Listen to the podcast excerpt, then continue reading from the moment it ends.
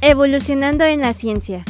Un programa en el que damos a conocer las aportaciones tecnológicas y científicas realizadas por los investigadores y posgrados del TECNM en Celaya, así como ser un medio en donde se promueva la cultura científica, su funcionamiento y los mecanismos por los cuales se genera el conocimiento científico.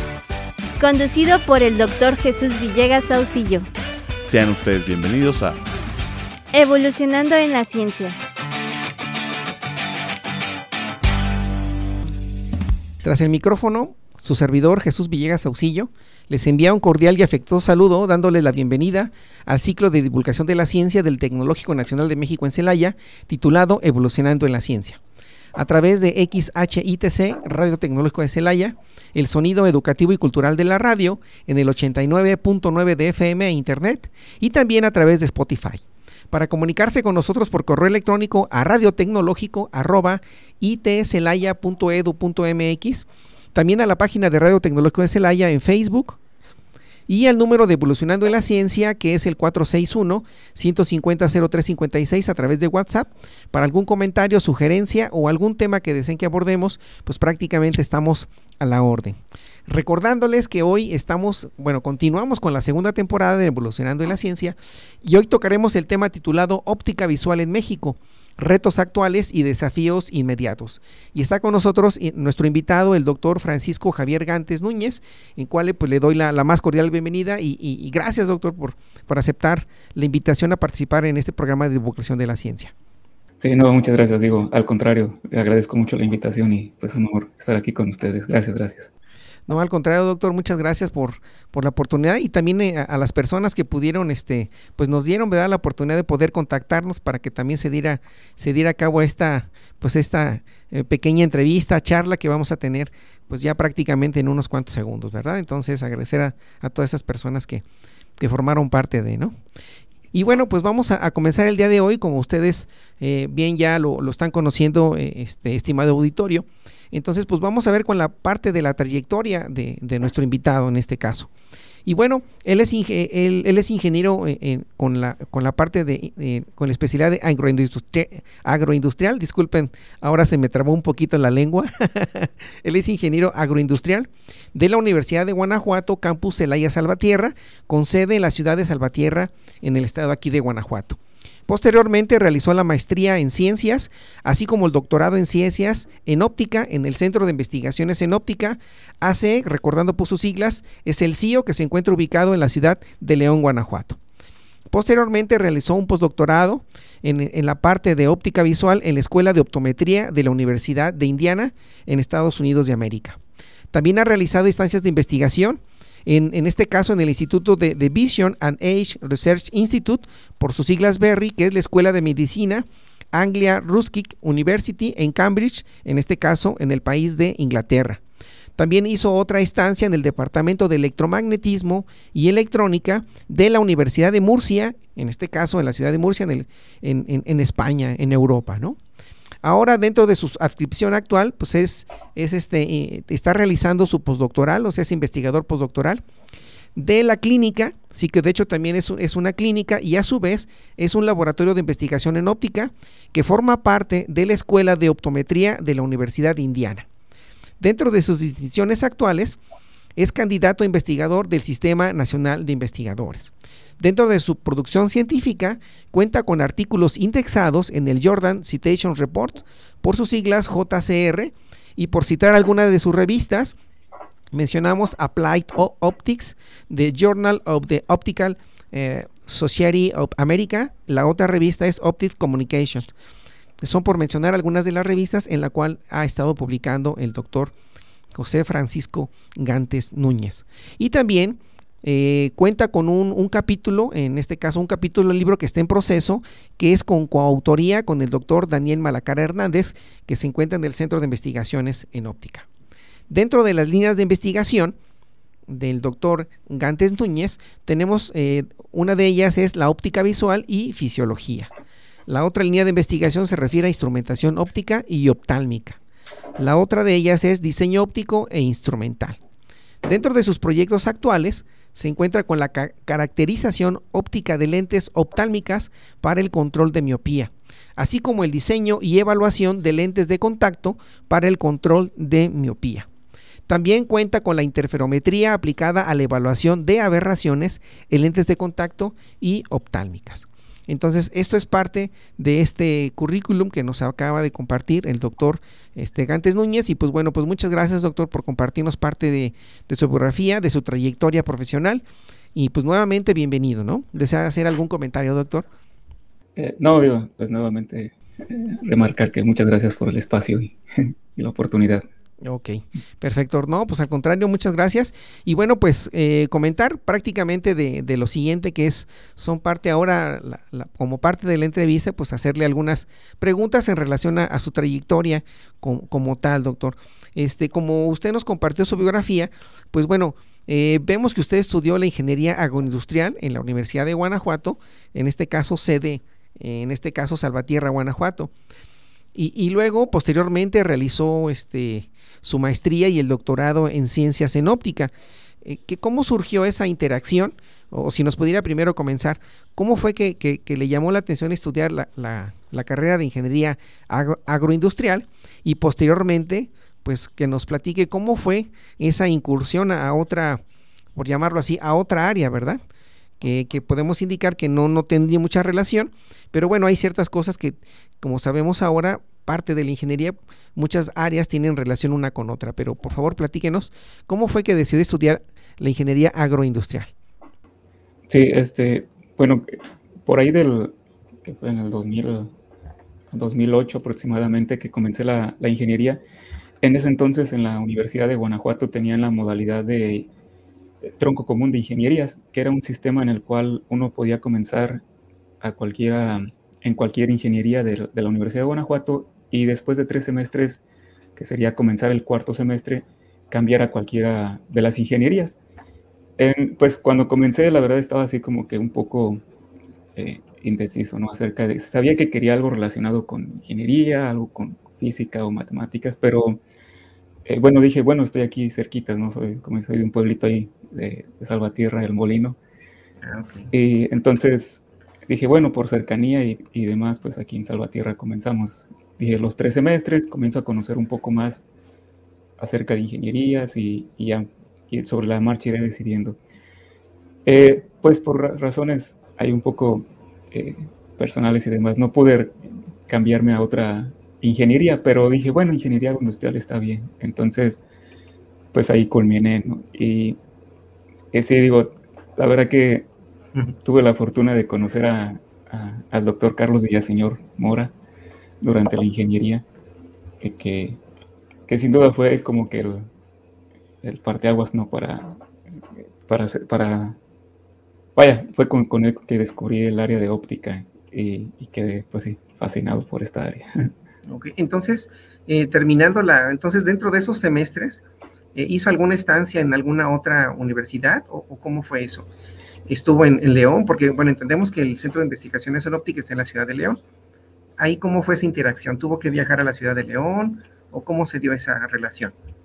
Sí, eh, con el doctor Villaseñor a él lo conocí por ahí creo que del primer semestre, segundo semestre, que me impartió algunas materias, pero creo que justo yo estaba eh, como en el tercer, cuarto semestre, quinto semestre creo ya, y el doctor Villaseñor se cambió de unidad ah, de, de, Salvatierra, él estaba ahí, se cambió precisamente a, al Instituto de Física de la Universidad de Guanajuato que está en León. Entonces yo con él pues teníamos ahí un proyecto precisamente enfocado con, pues él hace termografía, ¿no? Entonces estábamos aplicando por ahí unas técnicas de termografía para medir la humedad en el maíz.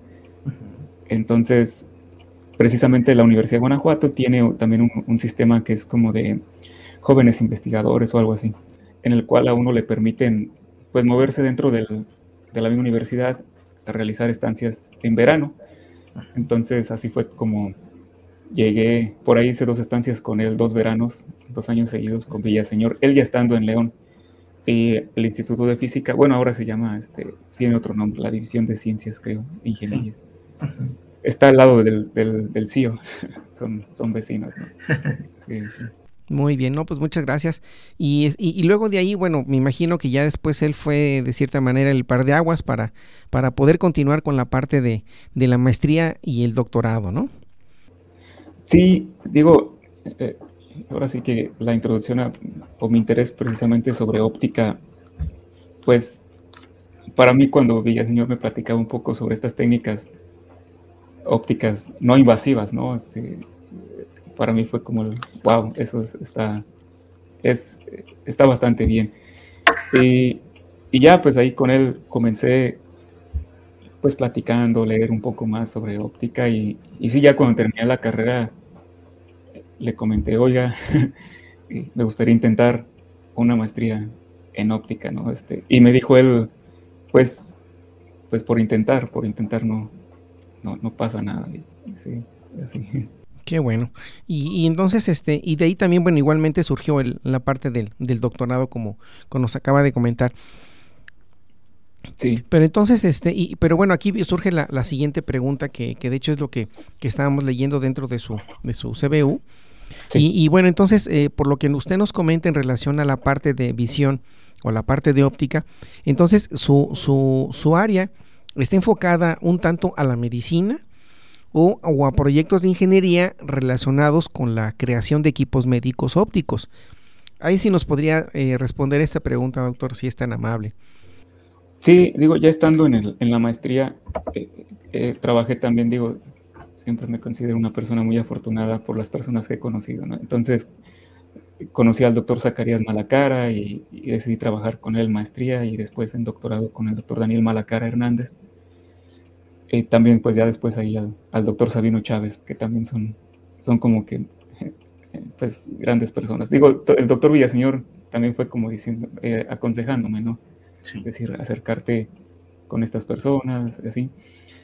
Y ya estando en el doctorado, precisamente, yo, el, área de maestría y óptica, el área que desarrollé fue interferometría, metrología óptica, y, pero en ese entonces estaría yo ya en el doctorado, quizás mi primer año. El, doctor Daniel Malacara comenzó con unos proyectos de óptica, óptica de la visión o óptica visual, ¿no? Eh, porque, por ejemplo, pues básicamente algún, o la mayoría de los instrumentos que se utilizan en, en, en oftalmología, en optometría, pues tienen todo ese, el, el, desarrollo fue meramente óptico, ¿no? Entonces, en ese entonces recuerdo que él dijo, bueno, vamos a hacer una, cámara de fondo de ojo. También, pues, me invitó a participar en lo que es el diseño óptico y el sistema de iluminación, que, es, que era lo novedoso, ¿no? Entonces fue como el, para mí fue, digo, eh, eh, obviamente durante maestría y la etapa de doctorado me tocó aprender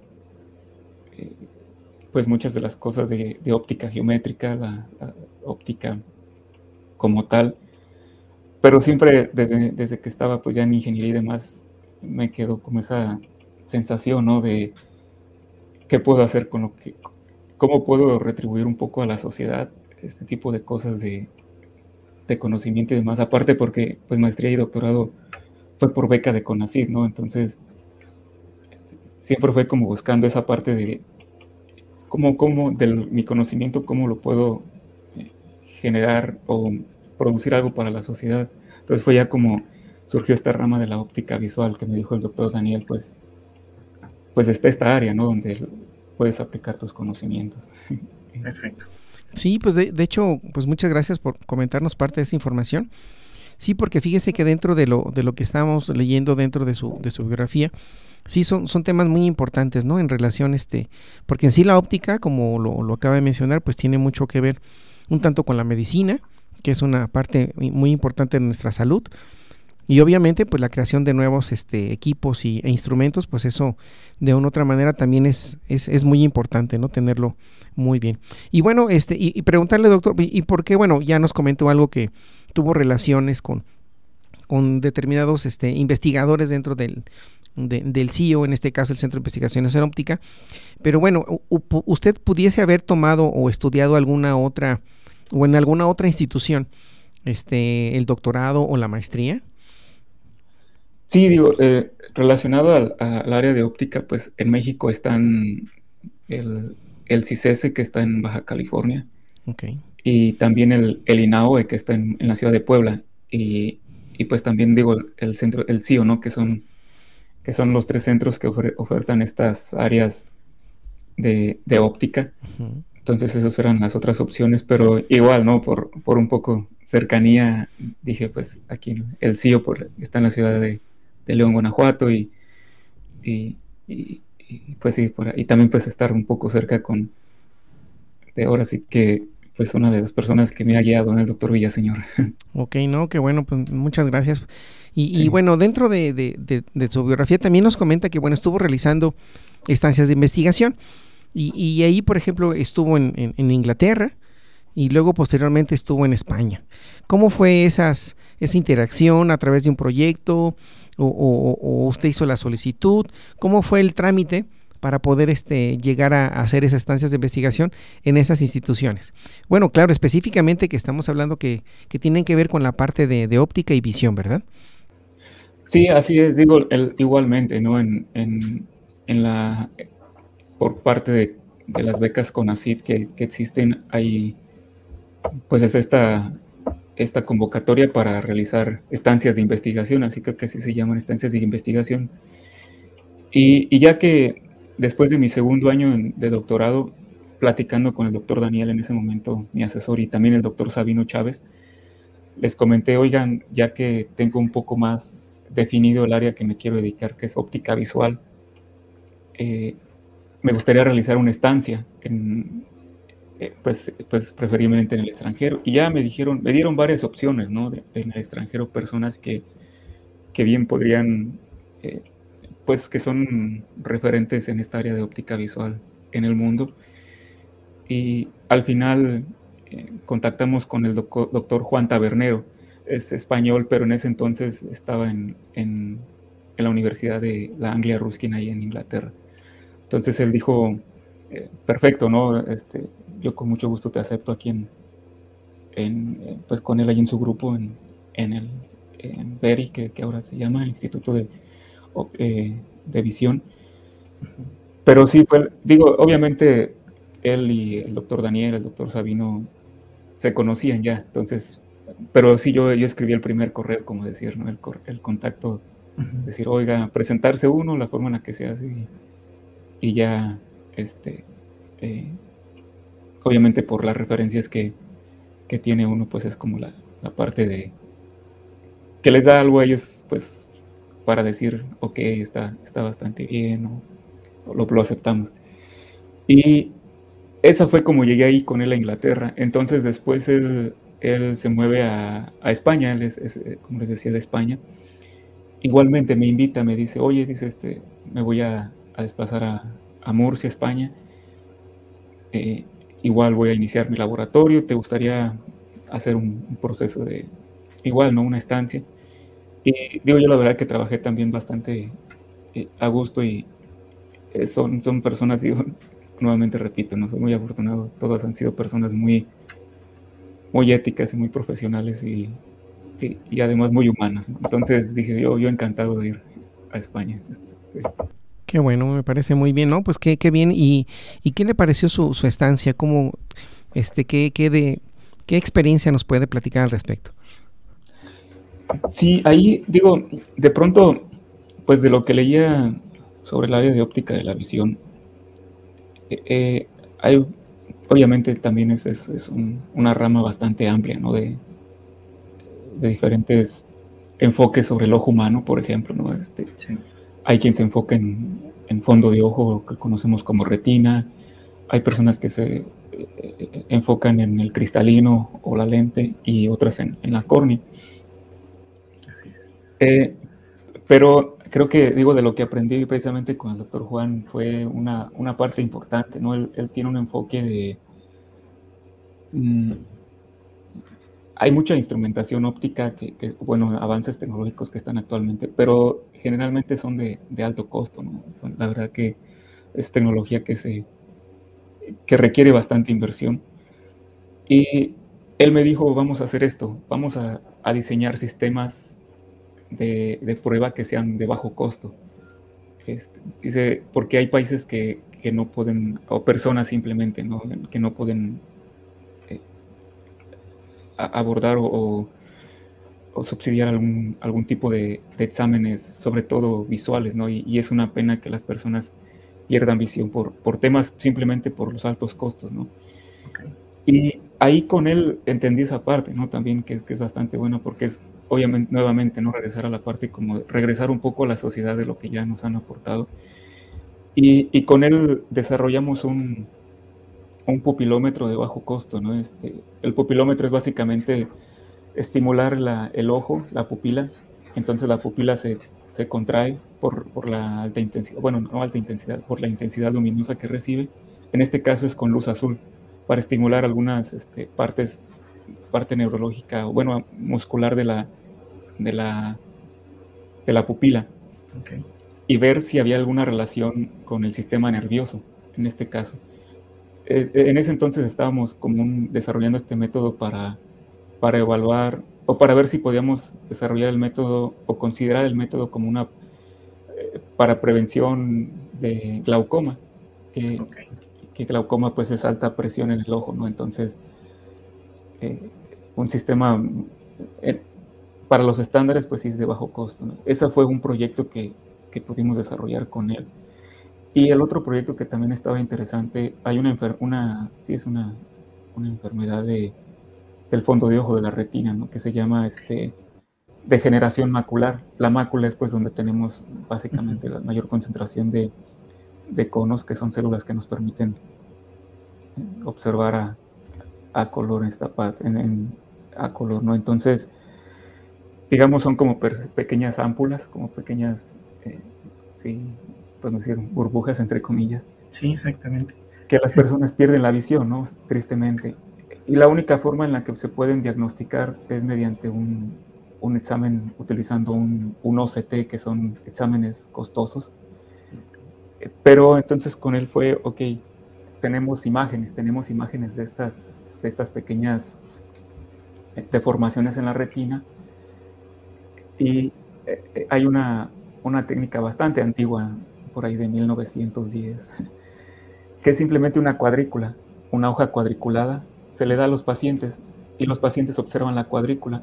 Entonces se les pide que, que dibujen en, en qué zonas ven, si ven ya zonas oscuras, que dibujen aproximadamente el tamaño de esta mancha oscura, la deformación de las líneas rectas, si son curvas o qué tal.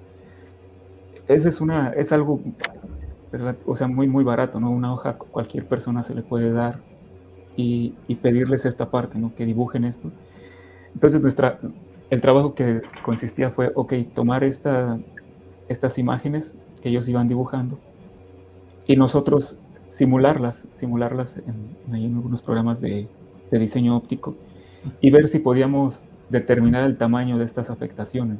O sea, entonces para decir, ok, el estado, el diagnóstico de esta enfermedad está en la etapa 1, está en la etapa 2, está en la etapa 3, sin necesidad de, utilizar un instrumento más caro, ¿no? Entonces, creo que digo, eso es algo que, que resalto bastante este, durante mi etapa en, Inglaterra y en España con el doctor Juan Tabernero, ¿no? Que, que me enseñó esa otra parte también de, o sea, está esto de alta tecnología, pero también podemos hacer algo más, ¿no? Algo más por, por la sociedad. Ok, no, definitivamente sí, muchas gracias doctor. Y, y, y por favor platíquenos cómo fue que en este caso, que bueno, ahora por lo que nos ha platicado y nos ha comentado que está haciendo su, su, su investigación en, en, la parte del postdoctorado, pero ahora en la clínica y que también es un centro de investigación en óptica que se encuentra en la Escuela de Optometría de la Universidad de Indiana. Platíquenos qué es lo que está desarrollando de una otra manera y allá en, en la Universidad de Indiana, por favor, doctor. Sí, este, sí, nuevamente digo, pues hasta mi doctorado toda mi formación ha sido, digamos, un poco más enfocada en la parte técnica, podríamos decirlo. Pero ya cuando comencé con óptica visual, digo, necesitaba esa parte, ese complemento un poco más de, la parte clínica, clínica, perdón, la parte biológica del ojo humano como tal. Entonces fue entonces que, que decidí como parte complementaria de, de mi formación eh, hacer un postdoctorado en, en un laboratorio un poco más enfocado a la parte clínica, que es en el que actual, actualmente estoy, ¿no? Y igual, ¿no? De, los, ahora sí que el contacto y demás se da porque, pues de los artículos que uno va revisando para mi tesis de, doctorado, como que va descubriendo también quiénes son los grupos, pues sí, fuertes, ¿no? Del área que, de las áreas clínicas y demás.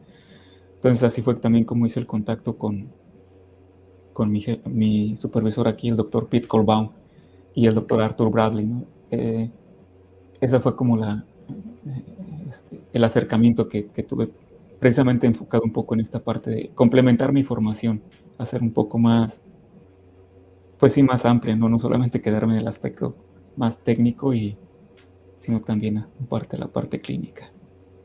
Y, en esa parte, ¿cómo, cómo se ha sentido, doctor? ¿Cómo, cómo ha ido su, su, su evolución o su crecimiento como parte de investigador?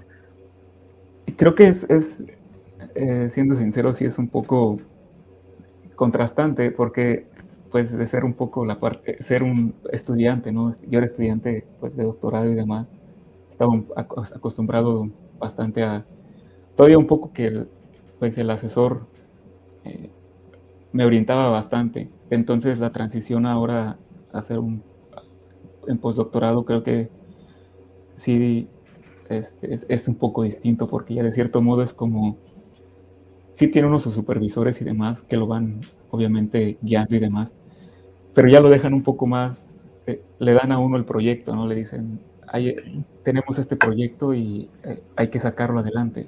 Entonces sí es como, al principio la transición es un poco, eh, no difícil, ¿no? Sino un poco como es, es el reto, ¿no? De, pues ahora me toca a mí salir adelante, demostrar, más que demostrar es simplemente, pues ahora me toca a mí, ¿no? Afrontar este proyecto como, como responsable directo. Y, es, es, interesante. Y, no, en general aquí, la verdad que también el grupo es, es bastante, todas las personas son bastante eh, nobles y demás, son, y, siempre con esa aptitud de, y actitud, perdón, actitud de, de ayudar cualquier duda, cualquier comentario. Y están muy abiertas también a, la posibilidad de discusión de,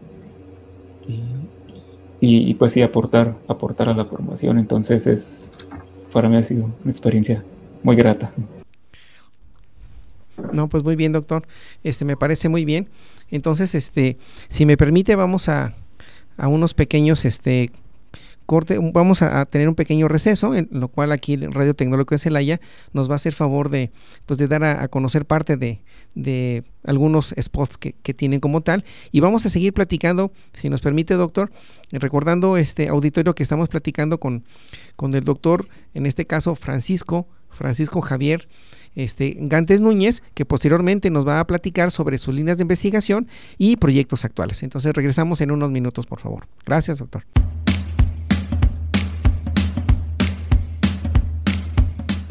En un momento regresamos a Evolucionando en la Ciencia.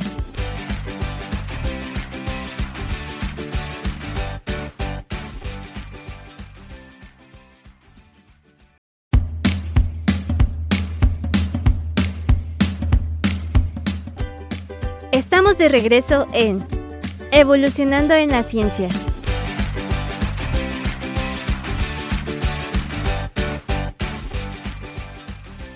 Bueno, pues nuevamente regresamos, evolucionando la ciencia y recordando que estamos tocando el tema titulado Óptica Visual en México, retos actuales y desafíos inmediatos con el doctor Francisco Javier Gantes Núñez. Y bueno, antes de ir al pequeño corte comercial, les comentaba que nosotros vamos a continuar ahora, vamos a seguir hablando sobre las líneas de investigación, que en este caso son óptica visual y fisiología, instrumentación óptica y optálmica, diseño óptico e instrumental. Entonces, doctor, si fuera tan amable, por favor, de platicarnos en relación a lo, a lo que es la parte, parte de óptica visual y fisiología. Pero si nos puede comentar qué es, bueno, que ya nos mencionó hace unos, unos minutos, relacionado a óptica visual, pero para que nos quede un poquito más claro, ¿qué es la óptica visual, doctor? Por favor. Sí, eh, óptica visual prácticamente es, pues es, para, podríamos decirlo que es como un área interdisciplinaria, ¿no? Porque considera aspectos eh, vaya, es el estudio en sí del ojo humano como tal, como sistema biológico y como sistema físico. Eh, para mí la, parte, digamos, durante mi, formación como de la parte técnica, el, ojo humano lo podríamos considerar como un sistema físico, ¿no? Prácticamente de, digamos, de manera simple, pues consta de, dos lentes, que es la córnea y, el cristalino, y, un sensor o una cámara, que en este caso es la retina. Pero la parte interesante, eh, que por muy simple que parezca el, ojo humano, es un sistema muy complejo porque es un, un, órgano, es un sistema vivo, ¿no? Entonces lo interesante, por ejemplo, yo creo que todas las personas conocemos pues una lente, ¿no? Estas gafas que, nosotros utilizamos para, para corregir algún eh, defecto refractivo. Son lentes rígidas. Pero la parte bastante interesante del ojo humano es que el cristalino, el cristalino eh, se acomoda, ¿no? Cambia su forma, digamos. Es, es algo digo yo cuando, cuando escucho, cuando leo esta parte, es, es, e, es, emocionante, ¿no? Porque es decir, wow, o sea, el cristalino cambia su forma dependiendo de, de en este caso, acomodación de dónde queramos ver nosotros a diferentes distancias.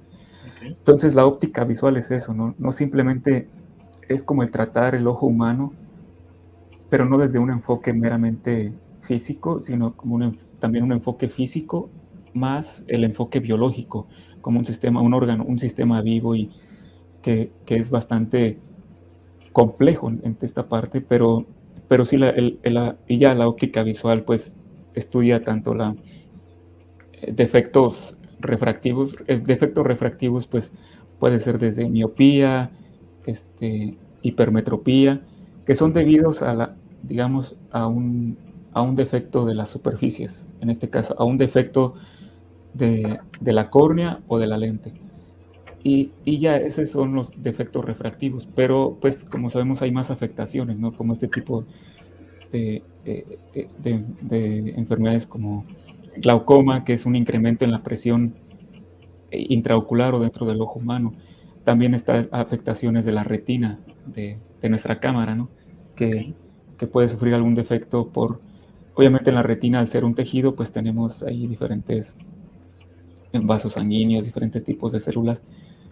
Y, la óptica visual se encarga de eso, de tratar prácticamente todo lo relacionado con, con, el ojo humano. Y una parte muy interesante, ¿no? De también cada vez que leo, que escucho, el, el, órgano más accesible, o el, no el, órgano, el tejido más accesible al sistema nervioso es la retina. Entonces es por eso que es, hay bastante interés en, esta parte de la retina, porque no simplemente se pueden estudiar enfermedades relacionadas con el sistema visual, sino que también hay estudios por ahí que comienzan a, eh, utilizar la retina para ver cómo estas señales de transmisión al cerebro, ¿no? Entonces, incluso ya hay un poco ahí de sistemas, eh, perdón, análisis de o estudio de enfermedades neurobiológicas, porque como le digo, la retina es el, el tejido lo más accesible que se tiene al sistema nervioso y el, que está, podremos decirlo, más expuesto. Y, bueno, con la óptica, como le digo, este, desde regresando un poco ahí con Villaseñor, aprender, ¿no? Aprendí que, que se pueden desarrollar técnicas o métodos no invasivos. Por esta parte no invasivos me refiero que no existe ninguna degradación o incluso de los, de los sistemas que se están estudiando. Entonces, eso es precisamente como que a grandes rasgos la óptica visual y, lo bonito ¿no? de esta área. Sí, de, hecho, fíjese que ahorita con lo que nos, nos comenta, entonces estoy haciendo relación que tiene que ver con la fisiología, ¿no? Porque, pues a final de cuentas, la fisiología, pues en sí es parte muy importante dentro de, del estudio del cuerpo humano, ¿no? Y ahí la relación o la interacción que tiene como nos menciona usted, de la retina con nuestro sistema nervioso, ¿no? Entonces, de una otra manera, pues bueno, ahí está. Una pregunta que le iba a hacer, pero bueno, ya me hizo favor de, de responderle en relación a, esa parte de, la, de la fisiología. Y dentro de otra línea de investigación nos comenta que es instrumentación óptica y optálmica. Por favor, doctor. Sí, básicamente pues es desarrollar eh, sistemas o equipos que, que, pueden ser utilizados en, en el área de optometría ¿no? o, el área oftálmica. Como, como le decía previamente, por ejemplo, desarrollamos este pupilómetro, que ya hay pupilómetros no comerciales, pero el, el hecho de desarrollar un, un, pupilómetro de bajo costo es lo que el, el plus que nosotros le dimos. Y, y, no solamente es esa parte, ¿no? sistema como tal, sino también, por ejemplo, desarrollé, desarrollé o colaboré, tuve la oportunidad de colaborar con el doctor Daniel Malacara, el doctor Zacarías Malacara, todo su grupo, para una cámara de fondo de ojo, para observar la retina.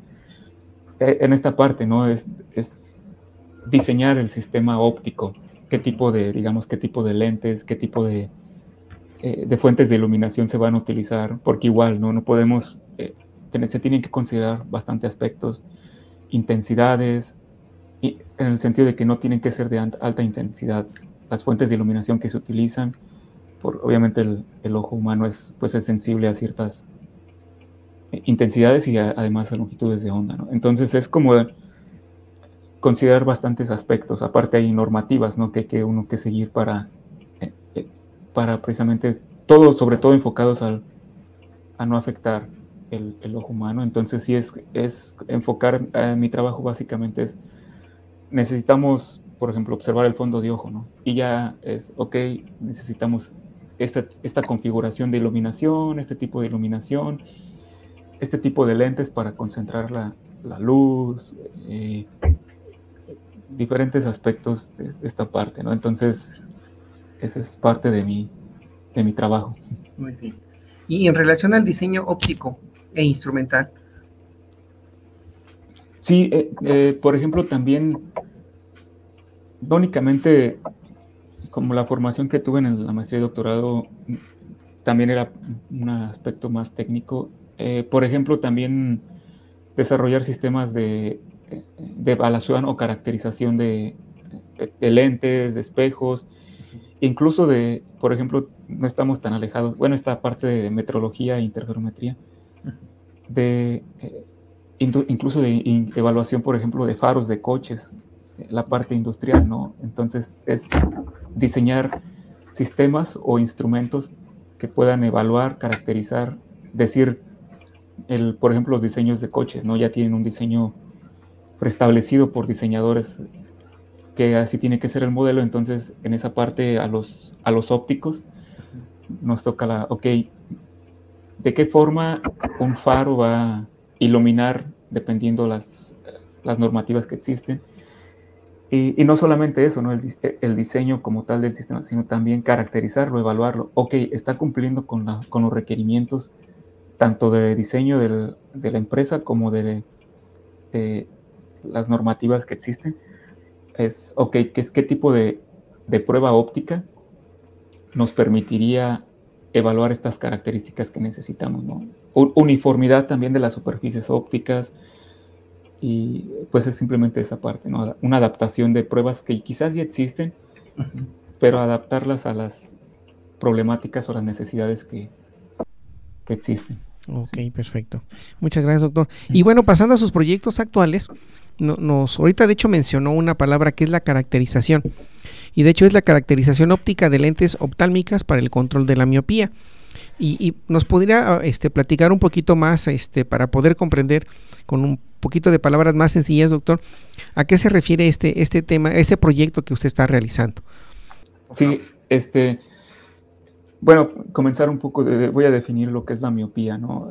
la miopía es un, una enfermedad refractiva que básicamente por defecto refractivo nos referimos, como les dije, a un defecto de las superficies o a un aspecto físico del ojo humano. En este caso, la miopía es el, ojo crece de más, tiene una, una longitud axial más grande de lo normal.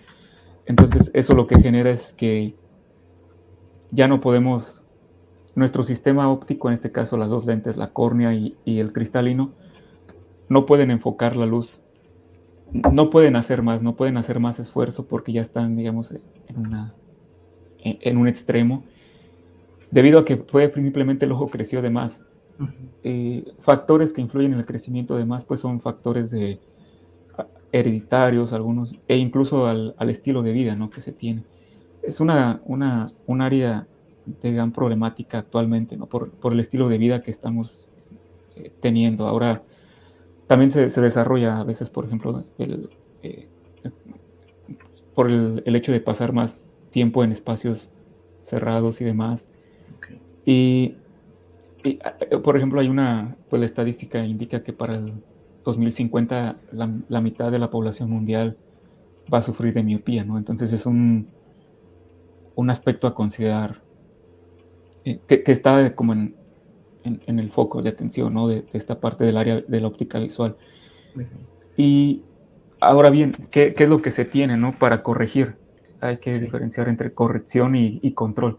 Para corregir actualmente, pues tenemos estas, las gafas, ¿no? Las, las, las lentes que nosotros utilizamos diariamente, que, que, prácticamente pues hacen eh, ahí corregir esta parte de este defecto de crecimiento del ojo. Y, pero hay una parte muy importante que, que es, ya e, el, ojo humano deja de crecer por ahí de los, cuando uno tiene 20, 22 años. Entonces, pues ahí está, está bien, pero el problema es que cuando son niños, niños de 8, 10 años con una miopía de más de 2 dioptrías, 3 dioptrías, 4 dioptrías, y, y, pues es eso, no son niños, son bastante pequeños. El, por el estilo de vida que, que, llevamos, su ojo va a seguir creciendo. Y es un problema porque después desencadena problemas más graves, no simplemente dependiendo del grado de miopía. Entonces es ahí donde entra esta parte del control de la miopía. Cómo poder eh, detener ese proceso de crecimiento del ojo humano, porque, eh, pues como le digo, no son bastante pequeños los niños. Entonces es parte del trabajo que hay aquí y es, eh, la caracterización es porque hay varias compañías a nivel mundial que, que desarrollaron lentes oftálmicas. Lentes oftálmicas pues son estas que de armazón, que son diseños bastante interesantes, pero pues son compañías que, que, que dicen funciona, hacen estudios clínicos y dicen funciona, pero no sabemos cómo funcionan, o no, no, no dicen ¿no? cómo funcionan. Entonces es, es, parte del trabajo que estoy realizando aquí, es, ok, está esta nueva lente oftálmica, pero no, no saben cómo funciona. Le pongo un ejemplo, ¿no? Por ejemplo, eh, de una compañía, tienen una, una lente oftálmica con, con, pequeñas lentes, lentes de un milímetro, eh, todas en un patrón circular, tienen diferentes anillos, y, y es decir, ok, pero ¿cómo funciona? No, no sabemos. Entonces a mí mi parte es, pues aquí está la lente, dinos qué distancia focal tienen esas pequeñas lentes, qué tipo de superficie es, eh, para simplemente nosotros saber qué es lo que está haciendo en el ojo humano, ¿no? Eh, es esa y, bueno, también el otra está una, una, lente de contacto que tiene precisamente anillos concéntricos. Y la función de estos básicamente es crean otro foco, otro, digamos, otro punto de, de otra, otra imagen, porque lo que el sistema, nuestro ojo lo que hace es formar imagen en la retina, en nuestra cámara, ¿no? Todo lo que nosotros vemos se forma en la retina, o sea, esa imagen está formada en la retina. Y por ahí con estudios en, que se han hecho, el hecho de formar una imagen enfrente de la retina o sea, siguen formando la imagen en la retina, es como formar dos imágenes, pero una delante de la retina. Entonces, como que eso, entre comillas, confunde al, cerebro y dice, ah, creo que la imagen no está donde debería estar, está delante. Entonces eso hace que, que la retina deje de crecer. Esa es como la, la novedad de estas lentes, ¿no? Y esa parte es donde, donde entra el diseño y la evaluación que nos comentaba, ¿no?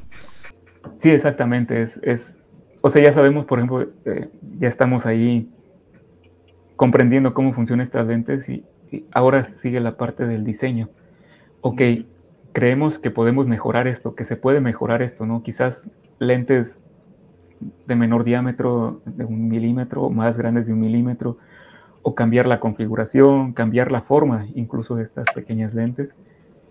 Y es ahí donde entra el diseño, ¿no? Y, y ya este, esto, todas estas consideraciones para nosotros eh, desarrollar nuevos diseños de, lentes oftálmicas o de lentes de contacto. Muy bien. No, pues muchas gracias, doctor, por darnos su, su, su, amplia eh, referencia respecto a este tema. Sí, porque fíjense que de ahí vienen, vienen unas preguntas, por ejemplo, que ya mencionó, eh, por ejemplo, ¿cómo sabemos que se corrige bajo cierta gradación? En este caso, o hay algún elemento que tenga que ver o alguna operación para poder corregir lo relacionado a la, a la miopía, que ya nos comentó algo, ¿no? Sí, este, digo, el, para evaluación de la, ahora sí que de, de la graduación, digo, yo creo que estamos relacionados como ir al, al optómetra o al, al optómetra, precisamente, a que nos hagan este estudio de, de la visión. Y básicamente es como ir colocando lentes. También hay instrumentos, ¿no? Que, que, prácticamente instrumentos que con un haz de luz que nosotros no podemos ver, que están en, la, ahí en el, en el, área de infrarrojo cercano. Eh, dependiendo de, de la, eh, ahora sí como que de, de, cómo regresa este, este haz de luz, pues se puede evaluar el, el, esta distancia, este desenfoque, digamos, esta, este crecimiento extra del ojo. Así es como se evalúa. Y de estos son, digamos, como, ¿cómo decir la parte? Correcciones eh, con sistemas, es pues la corrección con, con las, las, lentes, las gafas que uno conoce, o con lentes de contacto. También está pues esta otra, la, la, la, operación láser, pero esa es de la córnea. Lo que hacen es cambiar la forma de la córnea. Ahí, eh, digo, no sé, eh, el problema con, no problema, ¿no? Sino la situación con esta parte es que desgasta, desgasta la córnea. Eh, es, es, es, es, algo que, y pues las células del ojo no se, no se regeneran, pues sobre todo las, las, las células de la, de la, córnea, ¿no? Entonces, hay que, creo que recomendaría informarse un poco más al respecto de esta operación láser. Que no, que no estoy diciendo que sea algo eh, malo, ¿no? Sino simplemente hay ciertas consideraciones que, que se tienen que hacer.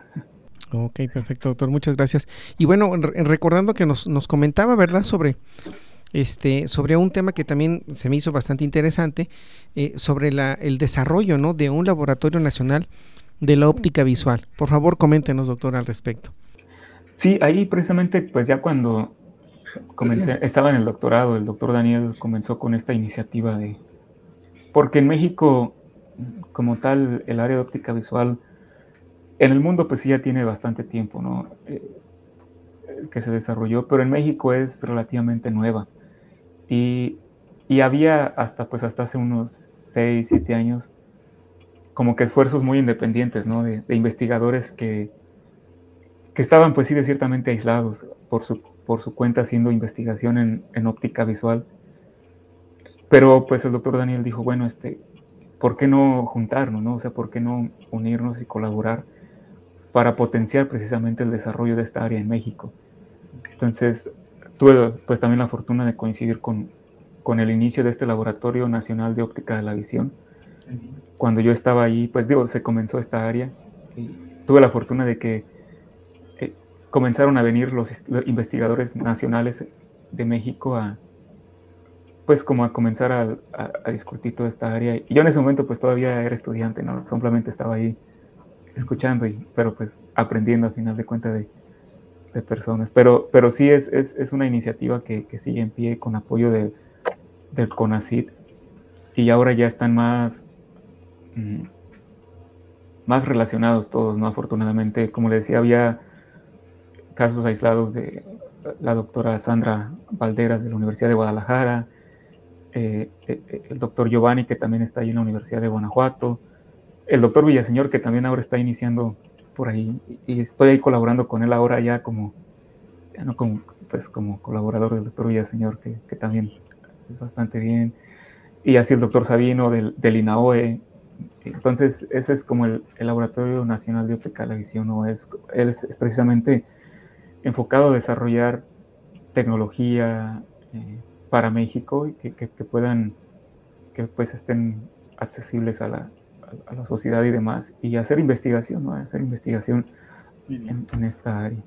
Muy bien, doctor. Pues muchas gracias por comentarnos parte de, de, pues de, bueno, de este laboratorio que es bastante, bastante interesante, que esperemos pronto, pues bueno, tener noticias de ello.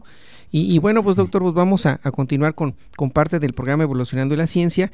Y, y, bueno, eh, si nos pudiera compartir algún contacto, alguna página, algún lugar donde nuestro auditorio o algún investigador o algún estudiante en un momento dado desee hacerle alguna pregunta, ¿dónde se puede dirigir con usted, por favor, doctor? Sí, digo, eh, mi correo electrónico, el, el, que tengo aquí de la universidad es este FJ G A N T E S arroba iu punto edu sería F, FJ Gantes arroba iu punto edu así queda para, para cualquier cosa. Bien alguna página en especial doctor no cuenta con alguna página en particular. No, eh, está la página del, laboratorio que es este, si ponen por ahí en, Google, por, las, por las siglas es C-O-R-L, C-O-R-L y ponen una I-U, C-O-R-L espacio I-U, es el, el, laboratorio al que ahorita estoy adjunto, ¿no? Y ahí pues eh, hay una persona encargada de, de los proyectos que tenemos, de esos que mencionaba, y toda esta parte. Perfecto, no, pues muchas gracias, doctor. Y bueno, vamos a pasar ahora a algunas preguntas que son, pues bueno, un poquito fuera de la, pues de la temática como tal, ¿no? De, de evolucionando, bueno, así de un poquito más profesional. Son preguntas un poquito más, son preguntas rápidas, así le llamamos, ¿no? Sí. Entonces, por ejemplo, doctor, este, que, que, que esto, bueno, cambia un poquito la, la, la, temática, como le decía, pero la idea es conocerlo un poquito más. Y, preguntarle, doctor, ¿qué le gusta más, la playa o, o el bosque? El bosque. Ok, ¿dulce o salado? Salado. Ok, ¿café o té? Café. Ok, ¿día o noche? Ah. día, día. ok, muy bien. ¿Frío o calor? Frío. Ah, ok. ¿Y por qué el día, doctor, y la noche no? por favor. Eh, sí, digo, no sé, es... es eh, eh, me, soy por, por, por, ahora sí que por donde soy, mi papá es campesino, ¿no? Mi familia somos siempre era como un poco tempranero, digamos. Entonces, como que prefiero el día por esa sensación. Siento que rindo mejor durante el día. Muy bien, doctor. Bueno, eh, un comentario que nos quiera agregar a, nuestro auditorio, doctor, si fuera tan amable en relación, pues, a, lo que está realizando o algún tema en particular. Por favor, doctor.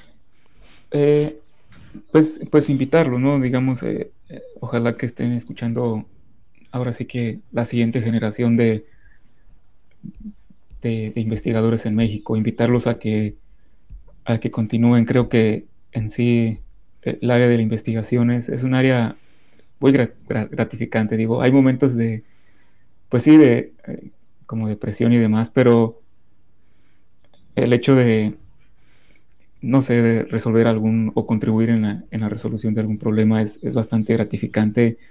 Eh, se los digo por experiencia propia, ¿no? Este, aquí que me ha tocado y, y pues invitarlos, ¿no? A que, a que se acerquen, a que, a, que compartan un poco como la, si están estudiando la licenciatura, que, se acerquen a sus profesores a preguntar qué es lo que están haciendo.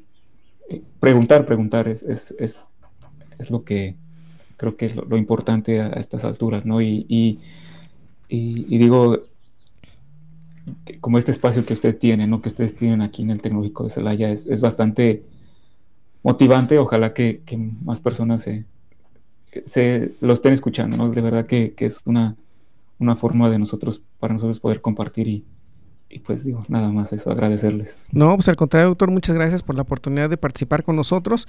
Y bueno, pues ya prácticamente estamos en la recta final del programa y por lo tanto, pues bueno, para terminar, agradezco haber aceptado la invitación por su participación al doctor Francisco Javier Gantes Núñez y a todas las personas que hicieron posible la realización de este programa, en especial, bueno, a las autoridades del Tecnológico Nacional de México, así como también a Valeria Eugenia Guerrero Tapia, Diana Belén Rivera, Roxana Fuentes Galván, Fernando Sánchez López, Manuel Vadillo, Luis Enrique Arteaga Mate, Alexis Daniel Quintana Lasgarré, y agradecerles mucho por la oportunidad de, de estar aquí con nosotros y los invito nuevamente a todos nuestros radioescuchas a que nos sigan en la próxima emisión a través del 89.9 de FM por internet en celaya.tech nm.mx o en Spotify Radio Tecnológico de Celaya, el sonido educativo y cultural de la radio, para enviar sus comentarios a través de WhatsApp. Recuerden la 461-150-0356.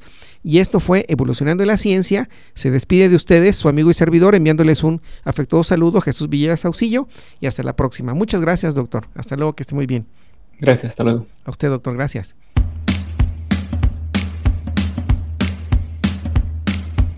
Evolucionando en la ciencia.